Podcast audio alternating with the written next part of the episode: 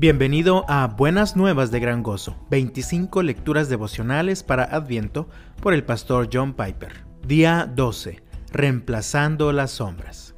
Ahora bien, el punto principal de lo que se ha dicho es este. Tenemos tal sumo sacerdote que se ha sentado a la diestra del trono de la majestad en los cielos, como ministro del santuario y del tabernáculo verdadero, que el Señor erigió, no el hombre Hebreos capítulo 8 versículos 1 y 2.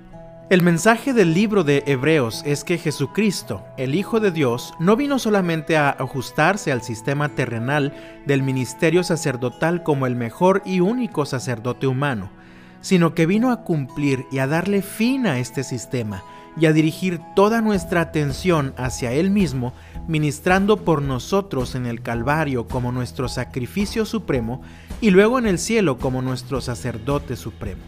El tabernáculo, los sacerdotes y los sacrificios del Antiguo Testamento fueron sombras.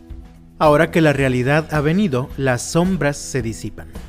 Aquí encontramos una ilustración del adviento para los niños y para los que fuimos niños una vez y recordamos cómo era.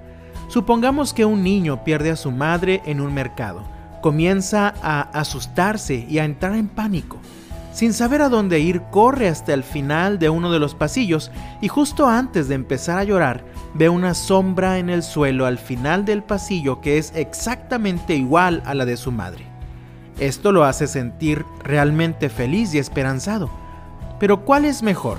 ¿La felicidad de ver la sombra o ver que su madre aparece por el otro lado y que es ella de verdad? Lo mismo sucede cuando Jesús pasa a ser nuestro sumo sacerdote.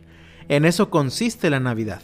La Navidad es el reemplazo de las sombras con lo real. La mamá que da la vuelta a la esquina del pasillo y todo el alivio y el gozo que eso da al pequeño niño.